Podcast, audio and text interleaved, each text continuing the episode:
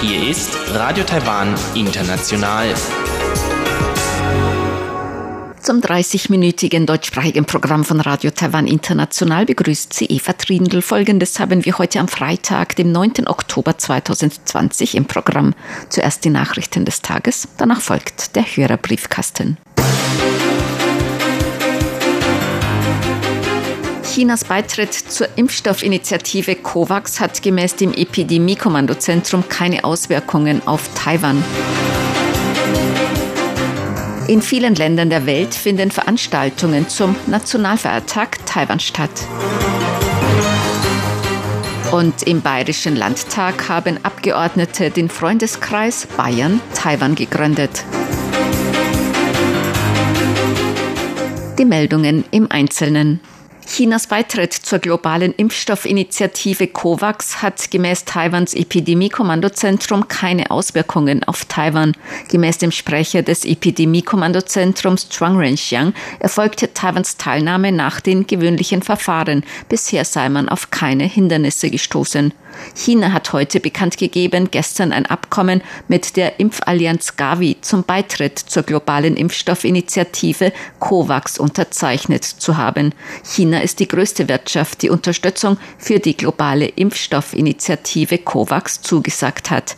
Taiwan hat gemäß dem Epidemie-Kommandozentrum bereits am 18. September ein Abkommen zur Beteiligung an der globalen Impfstoffinitiative COVAX unterzeichnet. Ziel der globalen COVAX-Initiative unter Führung der Weltgesundheitsorganisation WHO, der Impfallianz Gavi und der Koalition für Innovationen in der Epidemievorbeugung CEPI ist es, die Entwicklung und Herstellung von Impfstoffen gegen Covid-19 voranzutreiben und eine faire Verteilung von zukünftigen Impfstoffen zu ermöglichen. Das Epidemie-Kommandozentrum hat heute drei Neuinfektionen mit dem neuartigen Coronavirus bestätigt. Bei zwei Fällen handelt es sich um einen Mann in den 20ern und eine Frau in den 30ern aus den Philippinen. Außerdem wurde ein Mann aus der Ukraine positiv auf das SARS-CoV-2-Virus getestet. Alle drei Personen waren nach Taiwan gekommen, um hier zu arbeiten. Damit ist die Zahl der laborbestätigten Infektionen in Taiwan auf insgesamt 527 gestiegen. Bei 435 geht man von einer Ansteckung im Ausland aus. Bisher wurden bereits 488 Personen aus der Isolation entlassen. 32 befinden sich in Krankenhäusern zur Behandlung oder Beobachtung. Sieben Menschen sind an Covid-19 gestorben.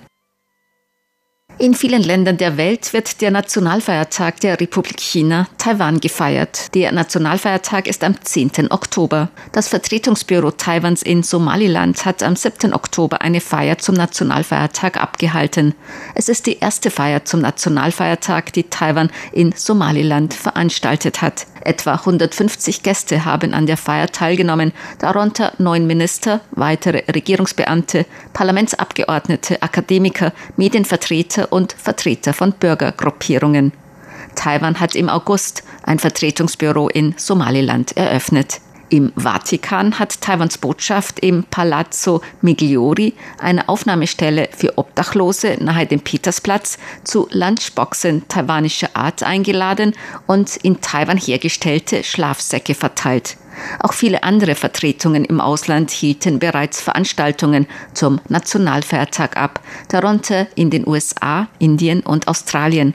Aufgrund der Covid-19-Pandemie findet der Nationalfeiertagsempfang der Taipei-Vertretung in der Bundesrepublik Deutschland in diesem Jahr nicht statt.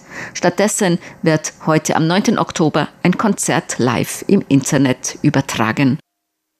Papst Franziskus hat Präsidentin Tsai Ing-wen eine Glückwunschbotschaft zum Nationalfeiertag übermittelt. Der Papst habe in seiner Botschaft auch Segenswünsche an Taiwans Bevölkerung und seine Gebete für dauerhaften Frieden und Solidarität überbracht, so das Außenministerium. Der Vatikan ist der einzige Staat in Europa, der offizielle diplomatische Beziehungen mit der Republik China Taiwan unterhält.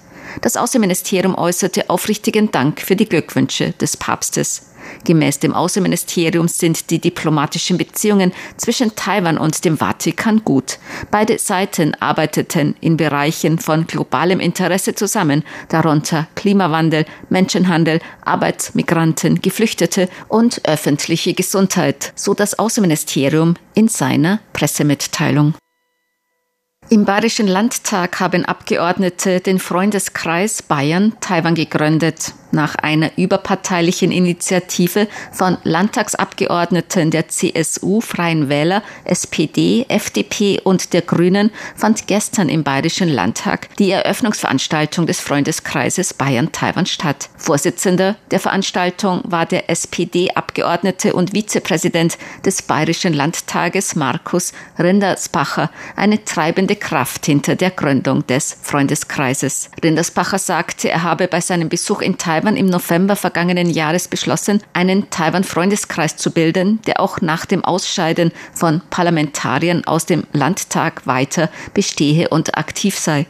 Ziel des Freundeskreises Bayern-Taiwan sei, das demokratische Taiwan zu unterstützen, parteiübergreifend Kräfte zu bündeln, um den Austausch zwischen den Parlamenten zu fördern und die freundschaftlichen Beziehungen zwischen Taiwan und Bayern zu vertiefen. Gemäß Rinderspacher bestehen bereits enge wirtschaftliche und akademische Beziehungen zwischen Bayern und Taiwan. Außerdem bestehen Partnerschaften zwischen dem Landkreis Starnberg und New Taipei City und Hualien. Der Europaausschuss des Bayerischen Landtags verabschiedete bereits Anfang des Jahres eine Resolution, die Taiwans Teilnahme als Beobachter an der Weltgesundheitsversammlung, kurz WHA, unterstützt. Der Freundeskreis Bayern-Taiwan soll die Beziehungen zwischen demokratischen und freien Bürgern auf beiden Seiten weiter stärken.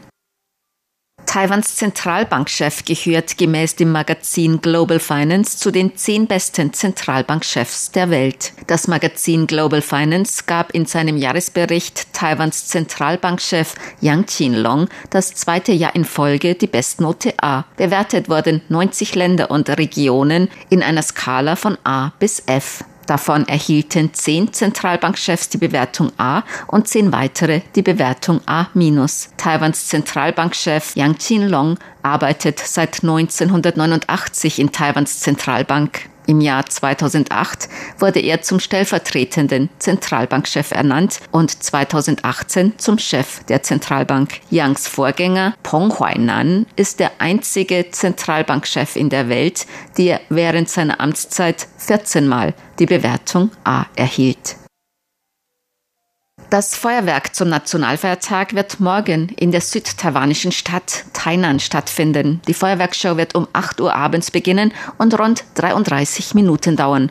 Der Bürgermeister von Tainan, Huang Weiche, sagte, in diesem Jahr werden es fast 10.000 pyrotechnische Gegenstände mehr sein als im vergangenen Jahr. Insgesamt 27.354. Deshalb sehen wir, dass viele von Süden und Norden nach Tainan kommen, um das Feuerwerk zum Nationalfeiertag zu sehen. Wir erwarten über 250.000 Personen. Zum Hauptplatz, um das Feuerwerk zu sehen, wurde der Love Square in Anping in der Stadt Tainan bestimmt. Die Stadt Tainan hat jedoch weitere kleinere Plätze vorbereitet, von denen aus man das Feuerwerk gut beobachten kann. Um für einen reibungslosen Ablauf zu sorgen, werden zwischen 700 und 800 ehrenamtliche Helfer und Helferinnen im Einsatz sein. Taiwans Börse war heute wegen des langen Wochenendes zum morgigen Nationalfeiertag geschlossen. Deshalb gleich zum Wetter.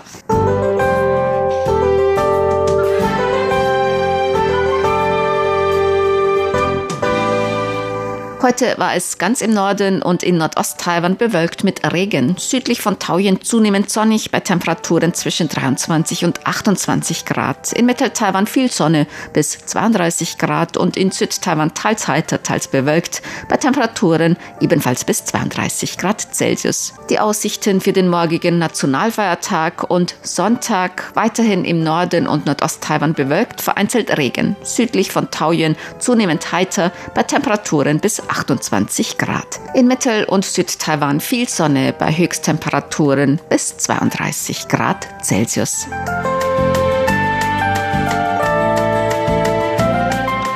Dies waren die Tagesnachrichten am Freitag, dem 19. Oktober 2020 von Radio Taiwan International.